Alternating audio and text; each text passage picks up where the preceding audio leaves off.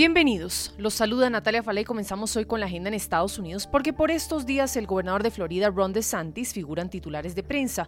Esta semana el gobernador organiza eventos en su estado para presentar su nuevo libro titulado The Courage to Be Free, Florida's Blueprint for America's Revival, en español El coraje de ser libre, el plan de Florida para el renacimiento de Estados Unidos, en el que entre otras cosas propone su gestión al frente del estado como un modelo para el resto del país. La publicación además es considerada una guía con la que DeSantis podría lanzar su campaña presidencial con miras a los comicios de 2024. Y dato curioso, esta semana el libro se perfiló como número uno de la lista de los 100 libros más vendidos en Amazon. Escuchemos unas cortas palabras del gobernador. Vamos a trabajar por ustedes y vamos a hacer que esto siga siendo el lugar de libertad para todos en los Estados Unidos. Uno de los temas sensibles que toca el libro es el de la educación de los niños en temas de sexualidad y el supuesto adoctrinamiento ideológico en las universidades. Ante nuestros micrófonos tuvimos opiniones al respecto desde la Florida. Y lo que estamos viendo es el gobernador ampliando la, voz de los padres, simplemente diciendo que hay temas que no están conforme que se eduquen en, las aulas. Y, y la verdaderamente es que los padres tienen el derecho de dirigir la educación de sus niños es que estamos dándole eh, o apoyando el derecho de los padres en la educación pública. Eso es, y no solamente en, en kindergarten a grado 12, sino en las universidades públicas también. Señalamos que en medio de la cuenta regresiva para las elecciones de 2024, la popularidad de Santis, que era prácticamente un desconocido cuando Trump ya presidente lo ayudó a ser candidato a la gobernación de Florida, ha traspasado las fronteras del Estado del Sol, pero las últimas encuestas lo colocan por detrás de Trump de cara a la nominación republicana, pues según el promedio de resultados de encuestas que realiza el portal Real Clear Politics, Trump tiene 13,2 puntos de ventaja sobre el mejor colocado de los otros potenciales candidatos a la nominación republicana, que no es otro que Ron DeSantis. When you visit a state as big and diverse as Texas, there are a million different trips you can take. Let's say you've got an appetite for whitewater kayaking. You can get your own, so this is why they call it Devil's River, trip to Texas. Or maybe you have an actual appetite I'll take a pound of brisket, six ribs, uh, three links of sausage, and a, a piece of pecan pie. Trip to Texas. Go to traveltexas.com slash get your own for the only trip to Texas that matters. Yours.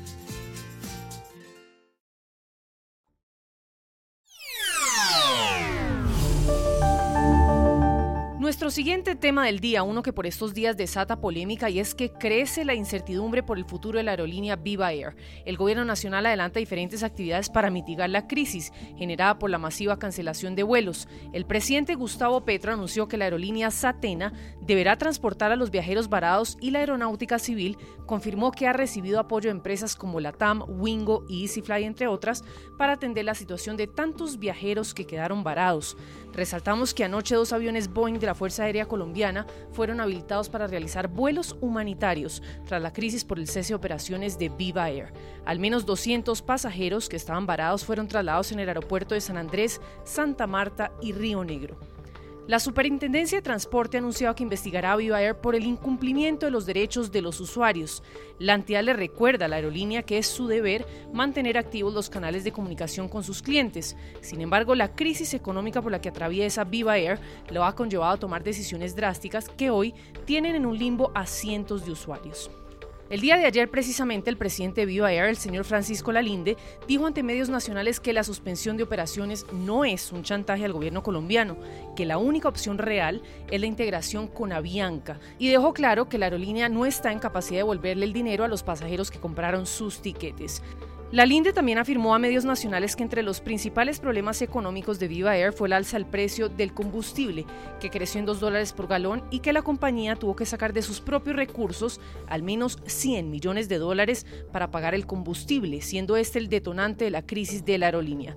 Se conoce que cerca de 36 mil usuarios están varados en varios aeropuertos de Colombia, especialmente en el Dorado de la ciudad de Bogotá y José María Córdoba de Río Negro en la ciudad de Medellín. Casi un millón de viajeros compraron o reservaron tiquetes a diferentes destinos nacionales e internacionales, quienes hoy se preguntan qué pasará con su dinero y cuál será finalmente la solución que les van a ofrecer. Hace algunas horas el presidente de Viva Air compartió un corto mensaje en sus redes sociales. Señaló que pese a la situación, trabajadores y directivos de la empresa guardan la esperanza de que la compañía continúe con sus operaciones. Ya los empleados de Viva hemos apostado por la continuidad, como lo prueba que de la planta de 1.250 trabajadores, menos de 200 se acogieron al plan de retiro voluntario que anunciamos ayer. Los colaboradores creemos en el futuro de Viva, en el modelo de bajo costo y en la aerolínea que representa a los colombianos. Esperamos que el gobierno tome la mejor decisión aprobando la alianza con Avianca. When it comes to family vacations, there are a million different trips you can take. You can get your own trip to Texas. Or if you prefer a vacation from your family, you can always get your own leave the kids with grandma trip to Texas. So go to traveltexas.com slash get your own for the only trip to Texas that matters. Yours.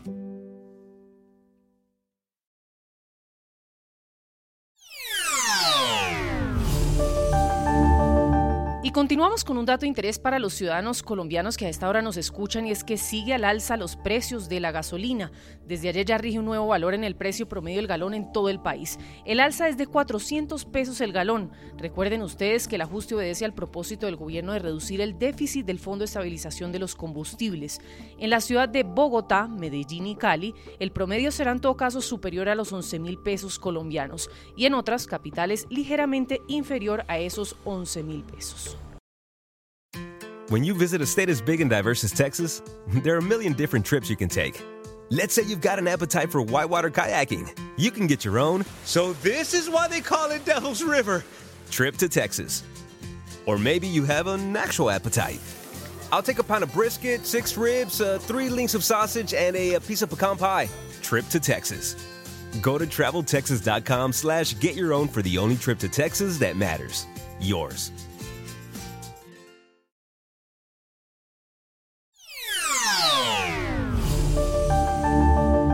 Cerramos hoy con el siguiente dato. El presidente Andrés Manuel López Obrador confirma que la compañía estadounidense Tesla instalará una planta en el norte de México. Aunque había dicho que no concedería el permiso, el mandatario finalmente anunció la decisión tras una videollamada que tuvo con Elon Musk. Escuchen las palabras del presidente de los mexicanos. Y se va a establecer la planta en Monterrey con una serie de compromisos para enfrentar el problema de la escasez de agua ellos van a ayudar. La armadora de vehículos eléctricos ampliará entonces sus operaciones próximamente en México. Se calcula que la inversión oscilará entre los 5 mil y 10 mil dólares y se construirá en un espacio de 600 hectáreas. Samuel García, gobernador del Estado mexicano de Nuevo León, se muestra optimista con esta inversión que pronto llegará a territorio mexicano. Muchas gracias al presidente y gracias a Elon Musk por la confianza. Ahora sí, Nuevo León, a jalar el doble. El terreno de la nueva planta se ubica exactamente en el municipio de Santa Catarina, en el estado de Nuevo León, y es una zona con salidas a carreteras que conectan directamente con las vías hacia la frontera con Estados Unidos. Justamente al respecto se pronunció Jesús Nava, alcalde de Santa Catarina.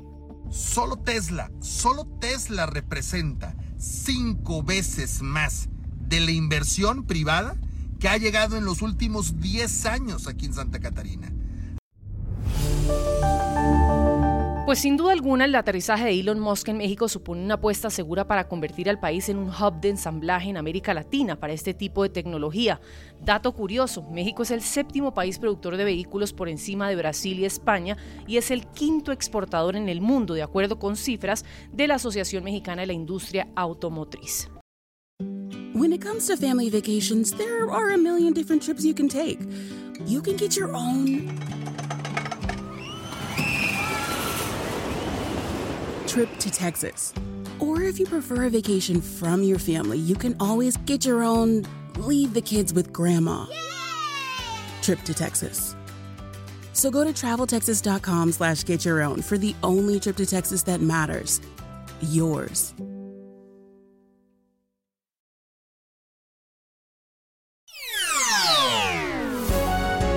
Le gustó este podcast, puede buscar más de nuestro contenido en www.ntn24.com. Soy Natalia Falá y ha sido como siempre un gusto estar con ustedes. En mis redes sociales me encuentran como Natalia Falá en Twitter o en Instagram. En NTN24 te informamos y te acompañamos.